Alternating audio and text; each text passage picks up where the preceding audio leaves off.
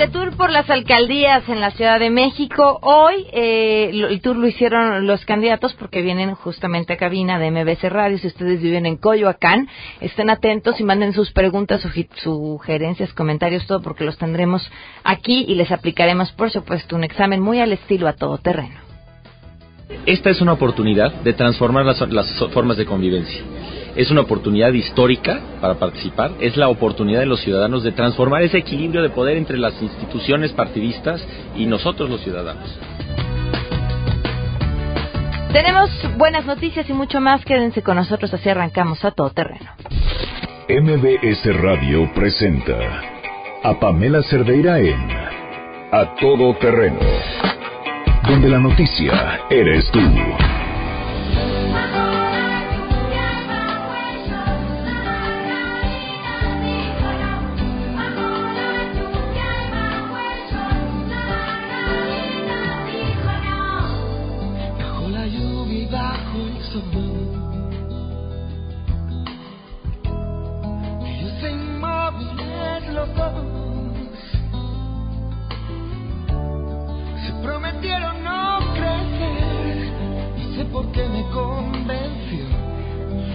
Tanto de aquello. Oh, oh, la luna y les habló para volver la condición. Es que hay que transformarse en hora y no dejar tu orilla sola. Gracias a Ana que a través de Facebook sugirió esta canción muy adecuada para comenzar hoy a todo terreno. La Margarita dijo no, de Alejandro Sanz. Y sí, la Margarita dijo no, ya lo comentábamos ayer, pues prácticamente terminando el programa. En la noche explicó todas sus razones y motivos en tercer grado. Me, me parece interesantísimo, más allá de la discusión que es a dónde se van a ir los votos, aunque fueran pocos ¿A dónde se van los votos de Margarita Zavala? Cualquiera pensaría que el camino natural es Anaya. Y no tanto, yo veía personajes interesantes que habían estado haciendo campaña en, Twitter a favor de Margarita Zavala que de pronto dijeron pues el camino es hacia López Obrador. Eh, será muy interesante ver qué es lo que lo que sucede. Pero creo que todavía más la Margarita Zavala que vimos ayer en tercer grado con soltura, con calma, sonriente, explicando con mucha naturalidad y claridad el motivo de su decisión. La Margarita Zavala que no estuvo en el debate. La Margarita Zavala que no estuvo en todo el proceso electoral, a mí me parece que fue la que vimos ayer y que si esa Margarita Zavala hubiera estado presente a lo largo del proceso electoral, los números le hubieran sido mucho más favorecedores. Dicen por ahí que el 3, 2, 1 cámara, la pone tensa, la transforma por completo. El capital, que a mí me parece que tiene un gran capital eh, con esta mm, renuncia a la candidatura, tendría que, mantenerlo solo y solo sí logra mantenerse de esa forma a lo largo de este proceso. Pero bueno, ¿qué opinan ustedes? Me encantaría conocer su opinión y su sus comentarios y demás. Cambiando de tema, les ayer les tenemos esta entrevista que se las debíamos. Le agradezco muchísimo Iván Texta que nos acompañe vía telefónica. Gracias por estar con nosotros. Muy buenas tardes. Hola, buenas tardes, Pamela. ¿Cómo estás? Un saludo. Muy bien, gracias. A todo auditorio. Diputado local por el PRD en la Asamblea Legislativa. Y bueno, íbamos a hablar justamente de, de esto que se definió sobre quien tome eh, fotografías o videos de mujeres sin su autorización en la Ciudad de México y las penas que ello conllevan. Mi duda inicial sería de, de dónde surge esta iniciativa y por qué. Ah, mira, pues surge por una cuestión que nos tocó vivir. Eh, dentro del equipo de trabajo de, de la Diputación, una compañera que hacía su servicio social fue acosada eh, camino al trabajo. Y entonces nos vimos inmiscuidos en darle seguimiento al trato que se le dio a la compañera y descubrimos que había un vacío legal muy grande. Entonces nos dimos a la sorpresa que quien la acosó, le tomó fotos y este pues tuvo ese mal rato, pues salió en libertad pagando una fianza de 230 pesos. Ok. Entonces, pero no solo eso, significó estar 36 horas haciendo un tema de trámite y no había penas marcadas pues para este tipo de, delitos. Después de eso nos fuimos a un tema de revisar junto con el tribunal y vimos que también había fallas, como por ejemplo lo que se estaba dando de manera eh, común, que los jóvenes que tienen parejas pues se toman fotos con ellas en la intimidad y después eh, cuando terminan su relación pues las ocupan para chantajear a sus parejas y entonces eso también nos pareció muy grave. Por eso hicimos esta reforma que contempla dos artículos, el 177 y 178 de la ley, y que lo que estamos haciendo son penas que equivalen a un tema de un abuso sexual, porque es abusar con la integridad de la, de, de la persona, y pues en esta ciudad, que somos una ciudad de vanguardia, no podemos dejar que sigan pasando este tipo de cosas. Ok, entonces, ¿cómo, ¿cómo queda ahora y cómo tendría que suceder si alguien descubre que está siendo grabado o que le han tomado fotografías en su Bueno, eh, se hace la querella, pero ahora el, el querellante eh, no sale con un pago de una multa. Eh, se le pueden imputar de tres a seis años de cárcel de manera este, directa, porque aparte tenemos el tema de eh, el asunto de los juicios orales. Entonces esto se hace de manera rápida y entonces si es en flagrancia, pues con la misma prueba del celular, del video, de las fotos que hayan sido presuntamente tomadas contra la persona es la flagrancia en el acto y esto generaría que él pudiera ir a la cárcel.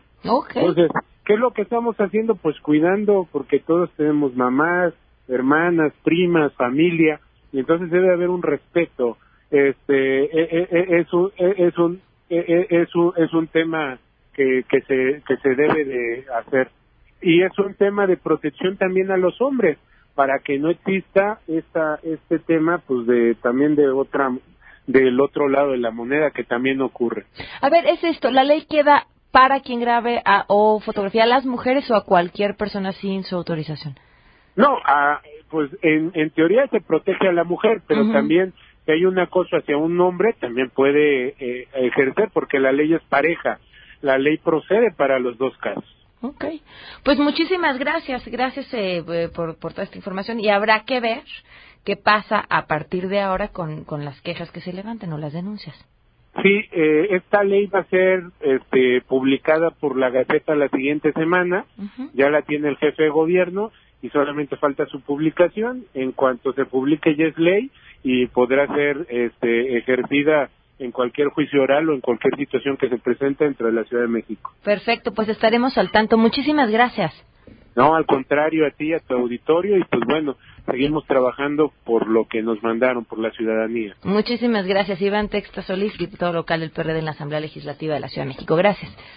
Fíjense que hace muchos años, justamente conociendo en este espacio, junto con Susana Moscatel, un programa de radio, una de las personas que trabajaba con nosotras en el programa, una mujer joven también, eh, va a un restaurante, va al baño del restaurante y de repente ve hacia arriba y descubre que hay, pues, entre el falso plafón, un celular, alguien grabándola con un celular desde el piso de arriba del baño.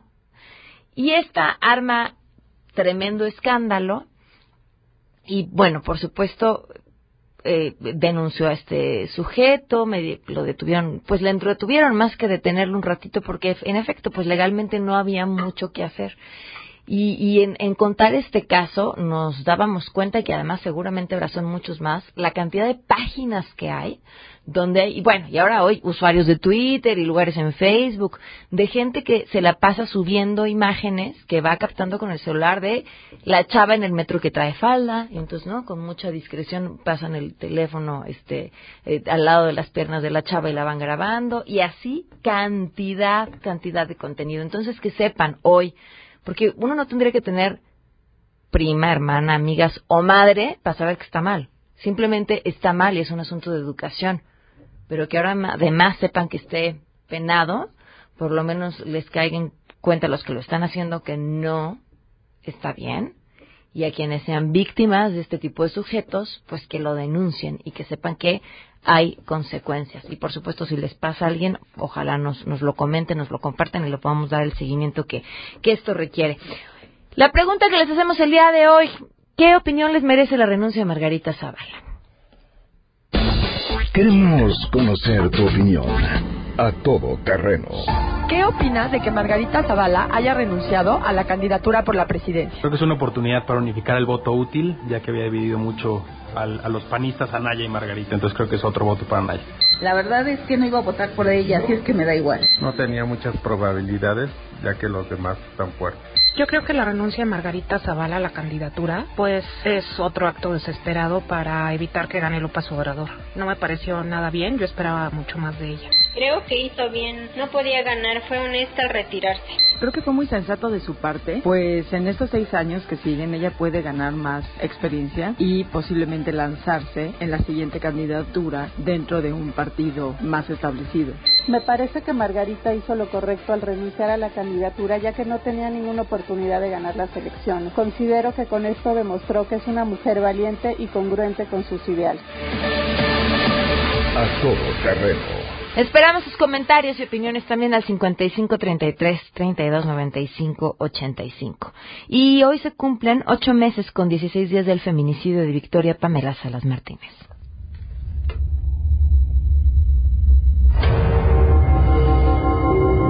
y la secretaria dijo que no, que efectivamente ese papel no, no se había levantado. Una denuncia ese día y que ella estuvo de guardia y que le dijeron los oficiales, bueno, entonces, ¿por qué aparece tu nombre acá? Dice, sí, está mi nombre, pero no está mi firma. Victoria fue asesinada. Ocho meses con 16 días sin que se haga justicia. Arrancamos con la información y saludo a mi compañero Juan Carlos Alarcón. Gracias. Aproximadamente 4.000 transportistas eh, del Estado de México se encuentran reunidos en este momento en inmediaciones del Auditorio Nacional y también sobre la avenida La Calzada Chivatito, muy cerca de la residencia oficial de Los Pinos. Una comisión de los eh, transportistas ingresó hace unos instantes a este recinto para entregar un pliego petitorio y que el gobierno federal interceda por ellos para evitar justamente las nuevas disposiciones que se documentaron en el Estado de México para el transporte público. Comentarles que continúa el bloqueo en el kilómetro 22 de la carretera federal México-Toluca a la altura de Contadero, precisamente por este grupo de transportistas que llevan a cabo la manifestación desde muy temprana hora en diversos puntos de la Ciudad de México. Los accesos carreteros, salvo el de la México-Coajimalpa, ha quedado reabierto ya totalmente. Sin embargo, en este punto continúa la manifestación y están en espera de que esta comisión que ingresó a Los Pinos dé a conocer los resolutivos. Informó Juan Carlos Alarcón. La organización Mexicanos Primero presentó el índice de cumplimiento de la responsabilidad educativa estatal, en el que se advierte que ningún estado del país cumple con su responsabilidad de garantizar el aprendizaje de las niñas, niños y jóvenes, aunque 12 entidades han mejorado desde 2016.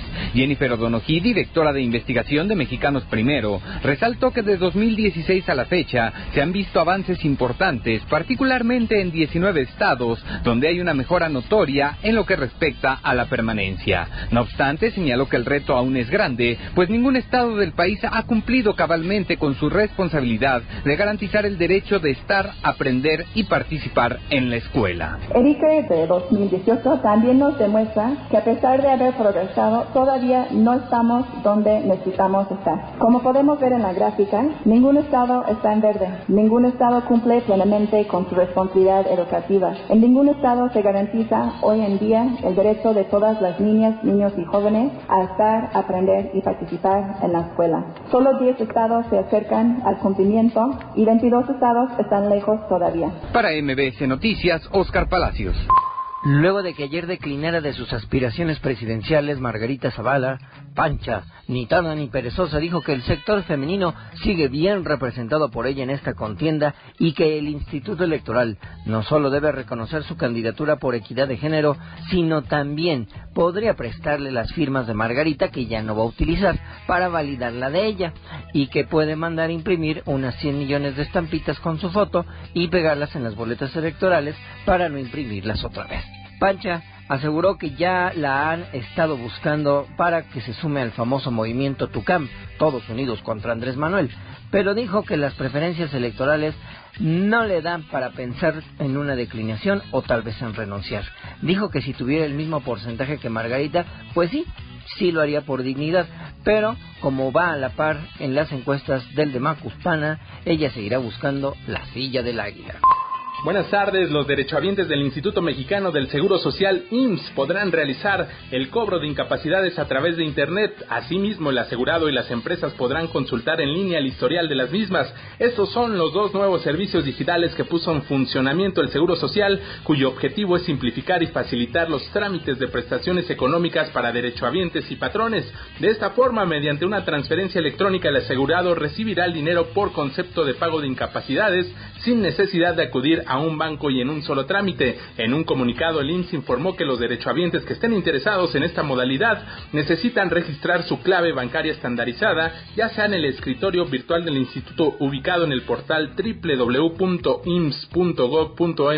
o bien directamente en los servicios de prestaciones de su unidad de medicina familiar. También los asegurados tendrán a su alcance una herramienta digital que permite conocer el histórico de sus incapacidades, el estatus de pago en caso de tener derecho al subsidio y el monto.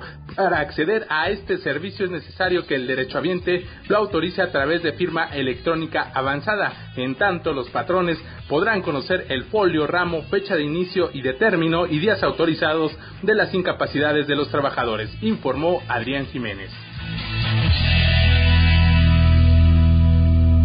12 con 18 y por supuesto tenemos buenas noticias. Saludo otra vez a Adrián Jiménez. Adrián, muy buenas tardes, te escuchamos con las buenas.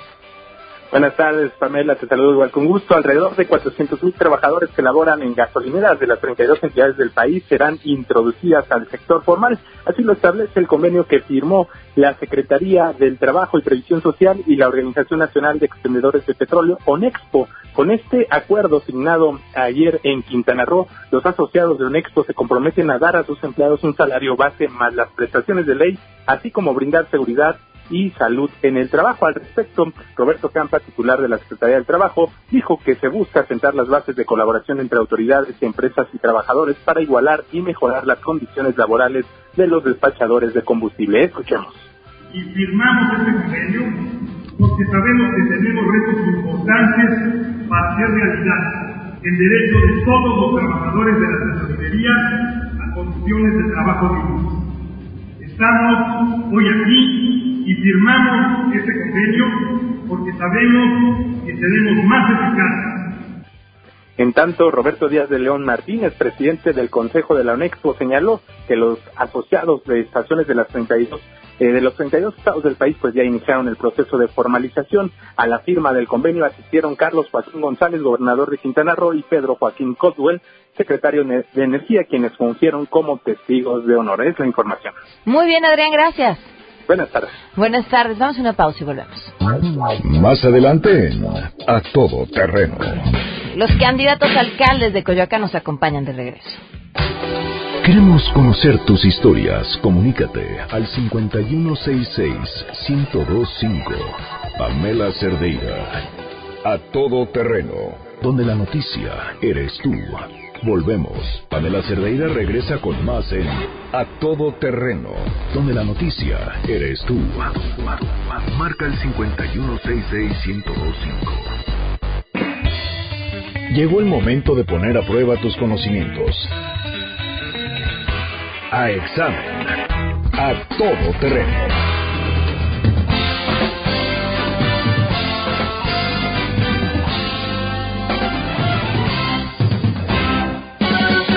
Siempre tan correctos nuestros candidatos formales. Uno creería hasta que saliendo de aquí son amigos y se van a tomar un café. Le agradezco enormemente a Oliverio Orozco, candidato del PRI al alcaldía de Coyoacán. Bienvenido, gracias por estar con nosotros. Gracias a ti, Pamela. Muchísimas gracias por la invitación. Es un placer compartir contigo este momento. Y Fernando Ruiz Gómez, quien es candidato del Partido Verde a la alcaldía de Coyoacán. Gracias por estar con nosotros. Muchas gracias, Pamela. Por cierto, María Rojo estaba confirmada y de pronto cambió alguna razón o nada más que, que, que, que, que ya no, que no llegaba. Bueno, pues ahí está. Pero tú decías que tenías una pregunta que hacerle. Sí. Bu- Bueno, pues de una vez lanzamos la pregunta al aire, este, se la mandaremos a la Yo, gente yo siempre propongo, yo siempre propongo. Quisiera ver si estar proponiéndote, María, si nos escuchas, que te vengas a trabajar con nosotros al gobierno del PRI en la delegación Coyoacán. Podría ser una gran asesora o coordinadora de difusión cultural con toda la experiencia que tienes. Este, sin embargo, yo quería preguntarle, Pam, como te decía hace un momento, mira, eh, el artículo 53 de la eh, Ley Electoral de la Ciudad de México, de la Constitución de la Ciudad de México, dice que es necesario que los candidatos a alcalde residan en la demarcación por lo menos seis meses consecutivos inmediatos anteriores a la expresión de la voluntad manifiesta de querer ser alcalde. Y, y yo tengo aquí una nota de la crónica del día 14 de agosto del 2017 donde IDN del PRD se queja de que eh, María Rojo junto en contubernio con René Bejarano hayan buscado firmas falsas o hayan presentado firmas falsas para so- apoyar la candidatura, la pretensión de candidatura de María Rojo a ser alcaldesa de Cuauhtémoc por el PRD.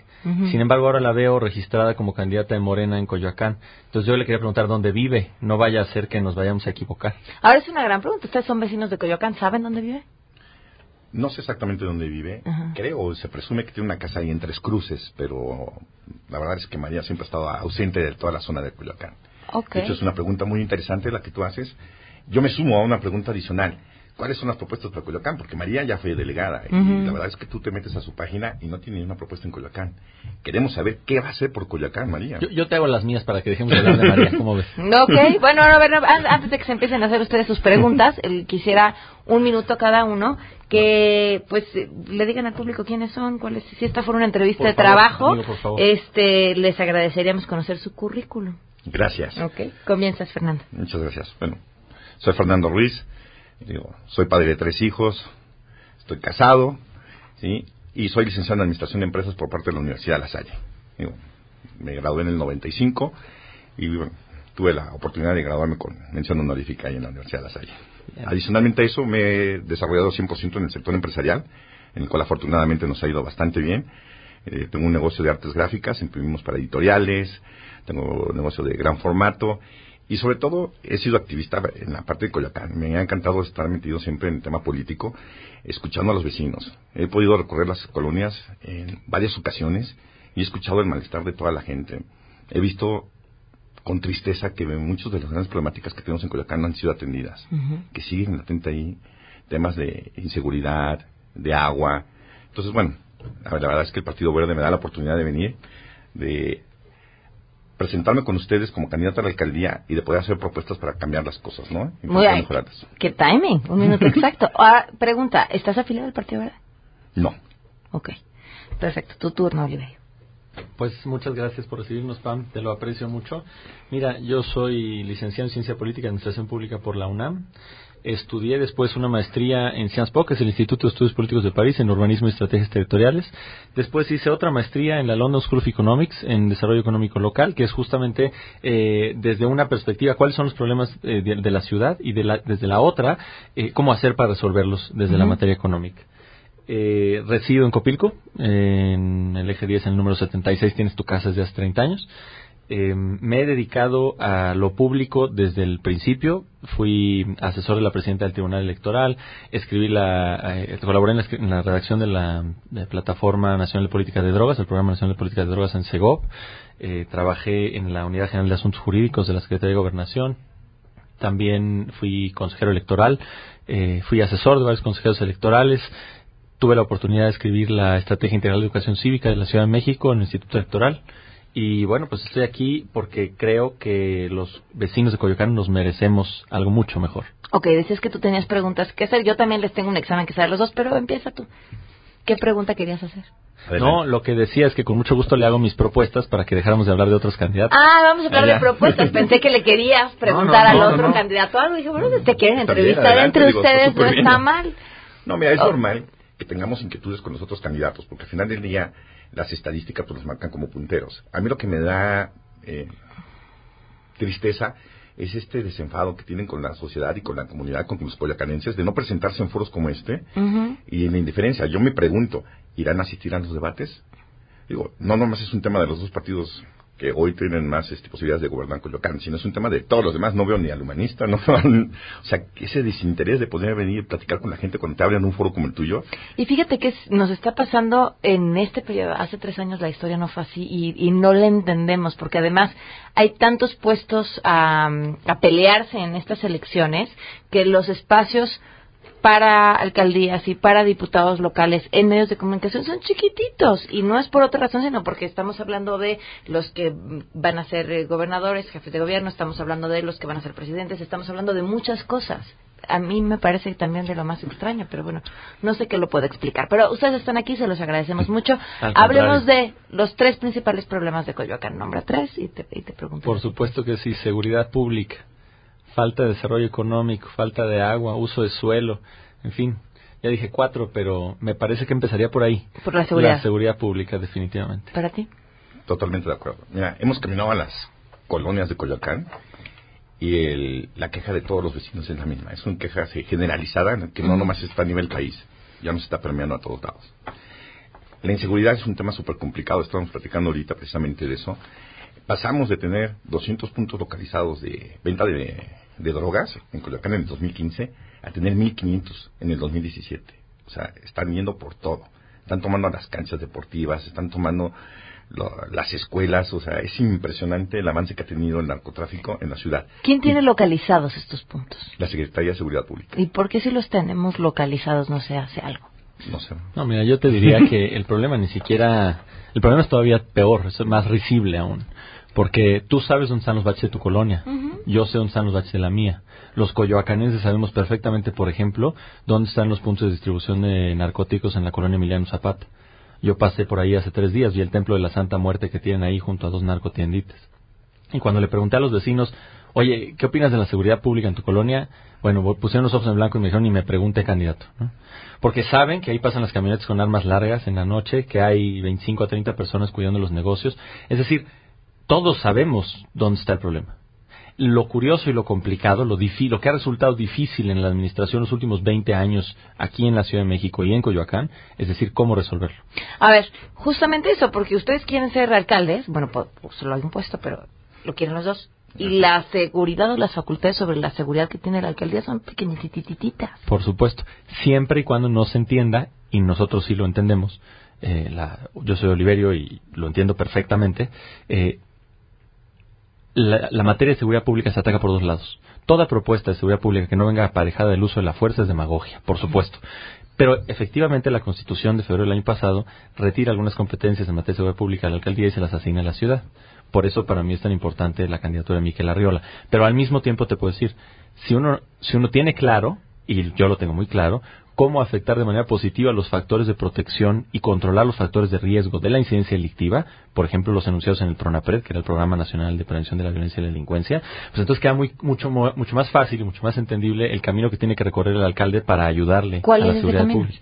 Por ejemplo, los factores de la producción tienen todo que ver con las familias. Uh -huh. Trabajar por la familia para que sea una unidad cohesionada, que esté protegida de un nivel de ingreso deplorable, de la falta de acceso a una vivienda propia, de un problema de educación, que a pesar de que Coyoacán tiene una posición educativa superior al promedio, la verdad es que hay dos Coyoacanes. Hay un Coyoacán del eje 10 hacia el sur, que vive en condiciones de vulnerabilidad extrema, y hay otro Coyoacán del eje 10 hacia el norte que vive mucho mejor. Uh -huh. Entonces es muy importante atacar, por ejemplo, problemas como eh, la apropiación ilícita del espacio público, el uso de suelo o, o, recuperar esos espacios públicos, iluminar los parques y jardines, en fin, utilizar las medidas de, de, modificación del espacio público, de la infraestructura, para poder generar espacios seguros, bien iluminados, transitables. La propuesta de las cámaras de Miquel es fundamental.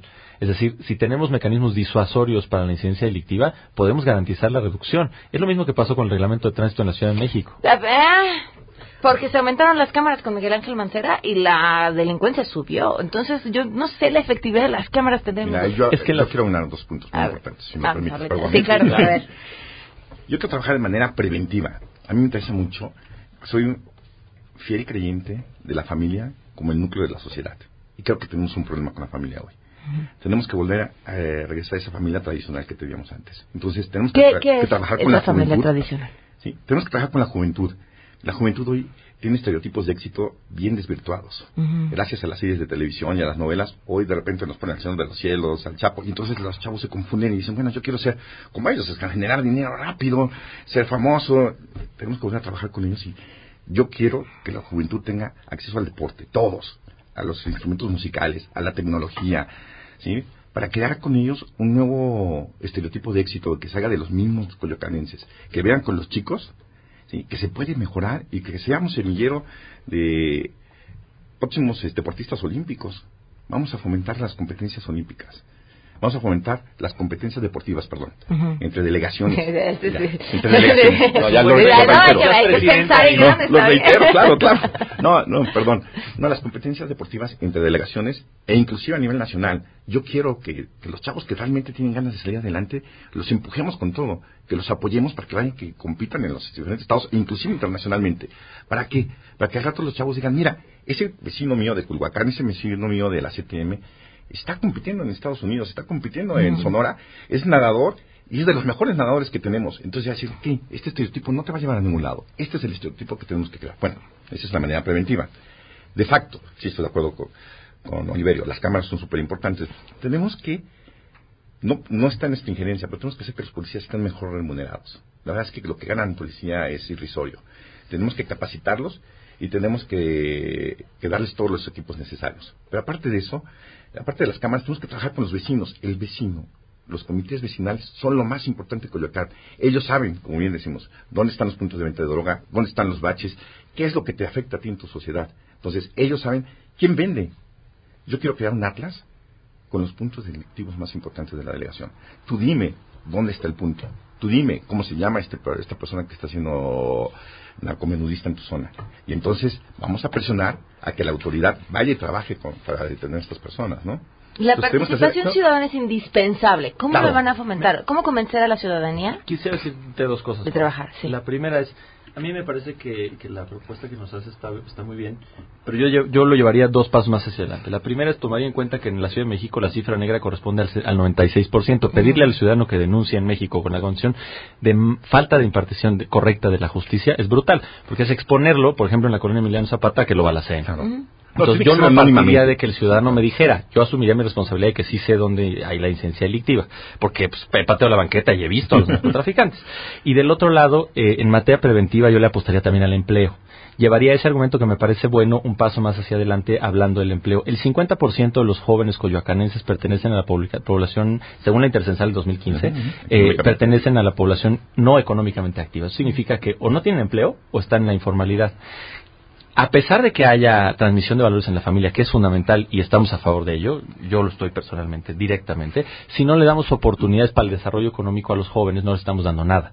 Porque entonces, ¿cómo pueden acceder a una primera vivienda? Coyoacán tiene que hacerse responsable. ¿Cómo pueden acceder a una educación de calidad? Hay que revalorizar la perspectiva de los oficios. Pensar que todos tenemos el mismo eh, camino para el éxito es un error. Es no entender que la miríada de posibilidades, la diversidad es la riqueza de nuestra democracia y también de nuestra competitividad económica. En materia de participación ciudadana, yo lo primero que quisiera hacer es eh, una propuesta que nos ganó el aprecio de José Luis Soberanes. Es implementar un mecanismo único en el país que se llama Ombudsman del Ciudadano, es decir, defensor de los derechos del ciudadano. Es un funcionario de la delegación electo por los comités vecinales para que el delegado no lo pueda correr, cuya única responsabilidad es la de escuchar al ciudadano y e impulsar no solamente sus ideas, sino el respeto de sus derechos y el ejercicio en el cumplimiento de las propuestas de los alcaldes. Porque yo ya me harté de los políticos que vienen y te platican y te platican y te prometen y luego no te cumplen. Hace falta una responsabilidad. Y yo le apuesto todo al defensor de los derechos humanos en la alcaldía. Tenemos hoy un defensor de los derechos humanos a nivel nacional y a nivel estatal, pero no tenemos a nivel municipal. Esa es nuestra primera propuesta. Y habiendo generado la confianza de que tus ideas van a tener una repercusión, apostaría a la modificación de la ley de participación ciudadana en la Ciudad de México, que dice cosas como, por ejemplo, el presupuesto participativo, que está muy bien, porcentaje del dinero de la delegación se ejercerá en función de lo que voten los vecinos, correcto. El problema es que no hay ninguna cláusula que diga qué le va a pasar al delegado o al alcalde en este caso si no lo ejerce. Y ahí tenemos un montón de proyectos en Coyoacán que se quedaron a la mitad. El subejercicio del presupuesto participativo es una falta de responsabilidad, de compromiso y destruye el esfuerzo de participación de la sociedad. Y yo, por el contrario, le apuesto a la construcción. Otra cosa, los comités vecinales están tomados por el PRD en Coyoacán. Hace falta que los comités vecinales verdaderamente sean independientes de la delegación. Para eso el ombudsman del ciudadano. Tengo que ir a una pausa, bueno. Sí. Si te perdiste el programa A Todo Terreno con Pamela Cerdeira, lo puedes escuchar descargando nuestro podcast en www.noticiasmbs.com. Estamos de regreso. Síguenos en Twitter, arroba Pam Cerdeira, Todo Terreno, donde la noticia eres tú. Continuamos.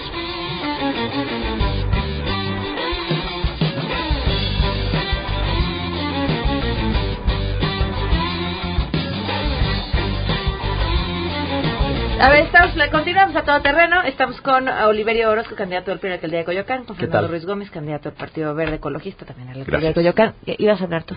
Sí, estábamos hablando de, de cómo generar los empleos. Mira, mí- yo creo que Coyoacán tiene una oportunidad fenomenal en la parte cultural. Hay que desarrollar la parte cultural de Coyoacán. Ya somos una delegación por excelencia cultural. Entonces, hay que aprovechar eso y generar más turismo. Pero no un turismo nada más en el centro de Coyoacán. Sí, es cierto, necesitamos turismo en Guayamilpas, necesitamos turismo en todas las zonas de Coyoacán. Eso nos va a ayudar a generar riqueza y a que haya fuentes de empleo. Sí, yo quiero desarrollar y creo que haya foros Primero, las competencias, como te había dicho. Segunda, foros para que haya representaciones de artistas y de, cualquier expresión musical. Segunda, que haya un foro para teatro, que haya para pintores. Y así que todos nuestros parques y todas nuestras zonas, este, que son muchas, podamos rescatarlas y manejarlas en ese sentido para que se genere más turismo en Coyoacán, pero en toda la zona de Coyoacán. A ver, Coyoacán, pregunta para los dos. Algo que puedan reconocer bien hecho de la actual administración. Te la voy a ceder. ¿Una cosa? Mira, yo creo que algo que ha hecho muy bien la actual administración es, bueno, también, sobre todo, me- porque la verdad es que si lo ves así, estoy seguro de que, mira, en materia de participación ciudadana, Yo- yo- a mí yo- me gustaría hablar de una cosa que no platicamos hace rato, la las ¿Sí ¿Sabes elecciones. que vamos a hacer un promo con tu respuesta? Quisiera, ah, por favor, ¿eh? Quisiera, quisiera yo hablar de una cosa que, que, que nadie ha tocado en la Ciudad de México, que son la transmisión de valores democráticos. En materia de participación ciudadana, que era el tema del, del bloque anterior, al final, Para no ser político, la, no muy bien. la cuestión de las elecciones, eh, me gustaría en las escuelas, hace unos días estuve en la, en la colonia Atlántida, en un kinder que se llama este, Tepozcali, y tuvimos la oportunidad de ver un- una metodología de elecciones entra- dentro de, un- de una escuela primaria. Me parece muy importante y me gustaría desde la alcaldía impulsar programas similares para que los jóvenes y los niños aprendan cómo funciona el sistema electoral. Es tan intrincado y tan complejo que si uno no tiene competencias técnicas está en la lona. Afortunadamente con la experiencia que tenemos hemos sido bastante competitivos, por ejemplo para acreditar los arranques anticipados de campaña, eh, la colocación de lonas en lugares este, prohibidos como ahora que vino Ricardo Anaya y llenaron de pendones los postes de luz. En materia federal eso es un delito este, electoral. Entonces bueno, pues habría que acreditarlo. Y, quisiera hablarte de una última cosa en materia de empleo. Hoy estuve con la Canirac en la mañana, con eh, Jesús, que es el, el presidente de la Canirac en Coyoacán. Tuvimos un desayuno y, y estoy muy preocupado porque las personas mayores de 65 años de edad en la Ciudad de México hoy no tienen acceso a un crédito. Entonces, a pesar de que tienen 30 años, pensemos en un carpintero, tiene las manos ya un poco cansadas después de 30 años de clavar sillas, pero tiene todo el conocimiento administrativo de cómo se hace una mueblería. La cosa es que hoy en la Ciudad de México y en Coyoacán no hay un crédito al emprendedurismo si tienes más de 65 años de edad. Y del otro lado de la escala de la edad estamos los jóvenes, salidos, por ejemplo, una vocacional, también en Coyoacán no tenemos acceso a un crédito porque no tenemos propiedad, no tenemos sobre qué contraer la deuda. Y entonces, tanto la población de jóvenes como la población de tercera edad está en una situación de vulnerabilidad ante la productividad. Entonces, yo le decía a la Canirac, es necesario invertir en esa población conjuntando la experiencia de los más de 65 años de edad con el empuje de la juventud. Esa es mi candidatura. Si yo no reconozco que necesitamos incorporar a todos los coyoacanenses, estamos en la lona. Y es mi primera apuesta. A ver, Entonces, Fernando, quiero contestar ¿tú sí me puedes esa. contestar yo esa sí te quiero pregunta? contestar esa pregunta. Mira, tenemos una percepción de que todo está mal hecho. Y ese es un ambiente que se vive de forma generalizada De en que todo, todo el es perfectible. No, de que todo está mal hecho. Digo, déjame terminar el, el punto, ¿no? Y no es cierto. La verdad es que la calidad de vida de la Ciudad de México no ha, no ha ido en decremento. Se ha ido, ha ido, hay, hay mejoras que hay que reconocer, ¿no? Si no vives del Coyoacán- eje 10 hacia el sur. hay, hay cosas que hay que reconocer, ¿no? Por ejemplo, en Coyoacán se pusieron cámaras en las escuelas públicas. Que no funciona. Digo, no sé si no funcionan. Digo, me- yo sé que se No, yo sí sé, yo he ido, ¿eh? Digo, y yo sé que estaban funcionando. Sí, se creó un hospital, se crearon centros deportivos. Entonces, no puedes decir que todo está mal. Es como Que si no dijera que el gobierno federal todo lo hizo mal. No. Tenemos que ser justos y tenemos que reconocer que, bueno, estamos avanzando como país, que hay áreas de oportunidad importantes y que tenemos que aprovecharlas. En Coyoacán las cosas, hay muchas cosas que, que se pueden mejorar, evidentemente. ¿Sí? Pero sí hay una mejoría en la calidad de vida. Yo veo hospitales, he sido un hospital antirrábico también, o sea, hay No, cosas que han ido eh, avanzando. eh, mándame una foto, ¿eh? ¿Sí? Yo fui a buscarlo, no existe. No existe. Está el terreno desbrozado, está la noticia, pero la cosa no existe. Vamos a checarla, digo, Vamos. pero al final del día, yo no estoy hablando de... Tú estás diciendo... Está, está en la es colonia que Avante y no hay nada. Hacer siempre la crítica negativa no nos lleva a nada. Estamos hablando como la gente de Morena, ¿no? A mí me asusta. Pero es que hay que decir la verdad. calle.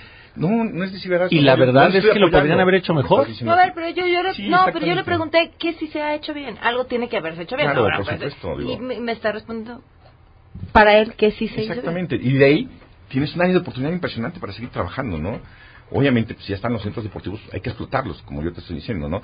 Pero ir ir con esa mentalidad siempre de que todo está mal, o sea, que, que todo lo que están haciendo los demás estuvo mal hecho, es una parte que nos hace mal como mexicanos, digo. Tenemos que reconocer y capitalizar lo que está bien hecho, ver los puntos donde la gente se equivocó y de ahí avanzar, ¿no? Me quedan cinco minutos, sí, siete minutos de programa. Eh, les voy a hacer una pregunta a los dos, eh, ojalá me la contesten de la forma más breve y ya al final nada más que cada quien me diga cuál es su su propuesta, una única propuesta que los distingue del resto de los contendientes. Y la pregunta que tengo que hacer antes de esa es, eh, ¿cómo van a convencer a la gente de que sin participación ciudadana lo demás no funciona? Tomando en cuenta que los dos vienen de la ciudadanía. Sí, claro. Pues mira, básicamente lo que estamos haciendo es salir a la calle, caminar y, haciendo a la gente que, que entre en esa conciencia. A mí me asustan mucho los números. Nosotros tenemos 500, un padrón de más de 500 mil personas que a- pueden salir a votar y se espera una participación del 70%. No puede ser que el otro 30%, más de 150 mil personas o 150 mil coyacanenses, estén apáticos en este proceso, en este proceso que involucra mucho, que tenemos mucho que perder.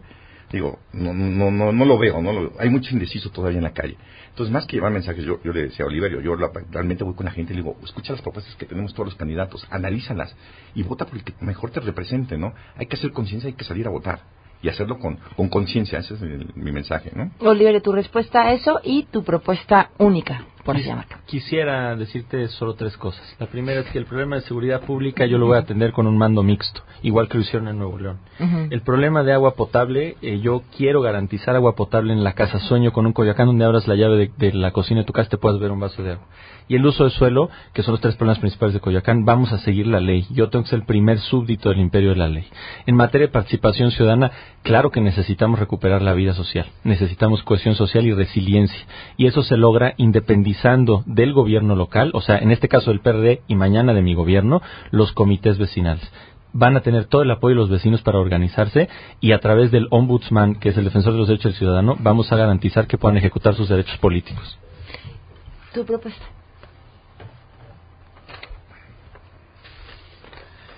Tenemos que trabajar con los comités vecinales. ¿eh? Yo no estoy a favor de apoderar a una sola persona. No nos ha funcionado. Yo creo que los seres humanos por naturaleza somos perfectibles de, de cometer errores. Yo creo que los vecinos, en conjunto, tienen que trabajar ellos para, para marcarnos las pautas y para decirnos hacia dónde caminar y hacia dónde mejorar. Entonces tenemos que trabajar muy de la mano con ellos para poder hacer todos los cambios que se requieren aquí. En materia de seguridad, hay que, hay que trabajar en ese atlas de inseguridad, pero con los vecinos. ¿sí? Digo, estoy de acuerdo que no, no puedes pedir que vayan y que denuncien abiertamente, pero que sea una denuncia anónima. ¿sí? Ellos saben dónde están la- los delincuentes y hay que sacarlos de las colonias. Hay que hacer un Coyoacán turístico. El agua potable se tiene que solucionar pues a nivel de toda la Ciudad de México. Desafortunadamente la Constitución no nos permite que lo hagamos de forma local. Eh, nosotros nos alimentamos en la mayor parte del río Cutzamala. Entonces, obviamente, eso no está en nuestra competencia para poderlo hacer, pero sí podemos trabajar en las fugas, sí podemos trabajar en la infraestructura, sí debemos de ordenar el crecimiento. Algo que también a mí me, me llama mucho la atención es que todo el mundo se queja de crecimiento. No hay lugar de vivienda en la Ciudad de México. Tenemos que crecer.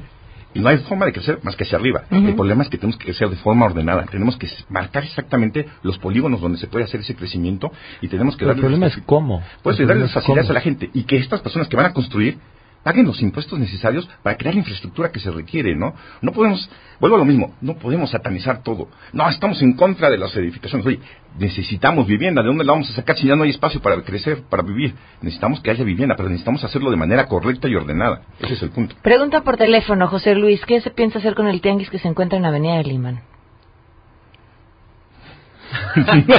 Qué chistoso, ahora me toca a mí, ¿verdad? Mira, eh, los tianguis tienen dos, otra cosa. los tianguis tienen dos problemas. El primer problema son las colas. Las colas afectan, las colas son los puestos ilegales que ha fomentado la administración periodista en Coyoacán, que se ponen después del tianguis. Normalmente los tianguis, a partir de la reforma administrativa de la Secretaría de Hacienda, están insertos a- a primero a través del RIF y ahora a través de una nueva figura al pago de impuestos. O sea, no son comercio ilegal o informal. Son simplemente una manera de emprendedurismo, pues determinada por la ley. Y las colas son el grave problema, uno de los dos graves problemas, porque son el acuerdo metajurídico, o sea, ilegal, que hizo pues Mauricio Toledo, Valentín Maldonado, Raúl Flores, en fin, PRD de Coyoacán, para eh, también eh, María Rojo, cuando era periodista en Coyoacán, para cobrarle un impuesto o una lana a cambio de dejarles ponerse después de donde está la asociación civil que constituye un tianguis. Entonces, hay que regular la, la problemática de los comerciantes en ese sentido. Y regular significa seguir la ley, ¿eh? no significa inventarse facultades metajurídicas como lo hicieron los periodistas los últimos 20, 18 años. Y del otro lado, el problema del uso del espacio. A los comerciantes, cuando yo he platicado con los líderes, por ejemplo, de la CNOP, don Jorge, Octavio Soriano, me han dicho, es que no es que a nosotros nos guste estar usando la banqueta, lo que pasa es que no hay un espacio para el comercio. Mi- por supuesto que yo estoy comprometido con que exista un espacio para el comercio formal, estoy a todo con la innovación y el desarrollo. Coyoacán es el municipio que más patentes genera cada año, porque ahí están los institutos de investigación de todo el país, porque ahí están los institutos de investigación y desarrollo de la UNAM. Entonces hace falta invertir en materia de innovación para que Coyoacán pueda aprovechar esas patentes en su vida, en su productividad económica. Hace falta que esos comerciantes tengan la oportunidad de tener seguro social, de tener guarderías, de tener una pensión, y hoy no lo tienen. Y además los vecinos dicen, oye, pero es que estorba, estorba mi entrada, estorba mi escuela, o el, el tránsito. Bueno, claro, lo que tenemos que hacer es reubicar en un lugar donde tengan seguridad, donde tengan accesibilidad, y tenemos que tener en cuenta el factor geográfico de la economía. ¿Eso qué significa? Pues hoy están en Avenida Alemán, porque en Avenida Alemán hay hay un tránsito enorme, y entonces la gente se abastece ahí. Tenemos que encontrar una medida que equilibre eh, el, la- el- el factor geográfico, que es dónde están, con el factor de seguridad social, que es cómo producen, y sobre todo con la productividad económica. Yo le he preguntado a los comerciantes, oye, ¿cuál es tu margen de ganancia? ¿Tu margen de ganancia supera la inflación? ¿Se ha mantenido así los últimos 10 años? Y cuando la respuesta a alguna de esas tres preguntas es negativa o desconocida, entonces hay un problema fundamental de la economía local que hay que atender. Me gusta el modelo alemán. El Walmart quebró, y quebró no porque sea bueno o malo, quebró porque la economía local es tan fuerte que no tuvo cabida para un arreglo distinto o tuvo la preferencia de los alemanes en las colectividades locales. A mí me parece muy importante, no que queden las empresas, sino por el contrario, que la Estás hablando productividad de los mayores empleadores de México, que, nada la pro- más. que la productividad local logre alcanzar esos niveles de competitividad. Eh, Entonces me gustaría muchísimo Mira, adoptar ese ejemplo. Fernando, para Sí. ti me queda un minuto. Claro, muy concreto. Mira, el tema de los tianguis no los podemos erradicar. Ya están ahí, llegaron, se van a quedar, pero hay que ordenarlos. Donde los ubiques, van a causar malestar. Más bien, hay que, que ordenar todo el tema de cómo se estaciona la gente, que dejen, que respeten las, este, las entradas de los vecinos. Pero aquí hay otro tema bien importante, los mercados públicos. O sea, no sirve el tianguis que tú lo metas en un mercado si no le das difusión a los mercados públicos. Los mercados públicos están en el abandono total. No ha habido promoción de los mercados públicos. Pero no son tienen competencia, son competencia de la ¿Sí? Ciudad de México. No, los mercados sí son nuestra competencia. No, para nada. No, sí. Tenemos la Secretaría de Desarrollo Económico de la cual dependen los mercados de la ciudad. No, el que el mercado esté en una forma favorable depende de nosotros. Nosotros los podemos modificar. Pero hasta cierto punto, porque en realidad dependemos que de la. Secretaría de Desarrollo Es que tenemos Económico. que hacer y que el los problema es el marco jurídico Sí, de la no, y- Secretaría. Si tú lo revisas, no dice nada. que digo, el mercado es una fuente de empleo para los vecinos. Tenemos que darles las oportunidades, los créditos, el financiamiento. Yo me he comprometido con ellos. ¿Sabes qué? Te vamos a dar acceso al financiamiento, como bien decía Oliverio, hace falta financiamiento, para que tú generes el empleo. Pero hay que dotarlos de todo lo que se necesita. Acceso a tarjetas de crédito, para que tú puedas llegar y puedas pagar igual que en el súper. Le están en desventaja total, porque tú llegas al Walmart y tienes acceso a tarjeta de crédito, a los cajeros y a todo. Y llegas al mercado y no tienes ese acceso, no tienes estacionamientos, no tienes nada. Tenemos que hacer que la gente regrese a los mercados públicos. El mercado público se adolece del olvido de la, de la delegación. Este primero de julio vamos a votar por una jefatura de gobierno, 66 diputaciones locales, 16 alcaldías con sus 10 concejales. Si ustedes quieren informarse más, es importante que lo hagan. www.ism.mx. Pues muchas gracias a los dos por habernos acompañado. No, gracias a ti. Se quedan en mesa para todos.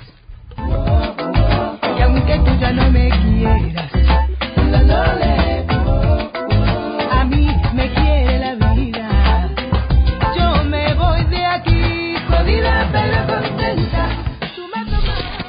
MBS Radio presentó a Pamela Cerdeira en A Todo Terreno. Te esperamos en la siguiente emisión, A Todo Terreno, donde la noticia eres tú. MBS Radio, en entretenimiento, estamos contigo.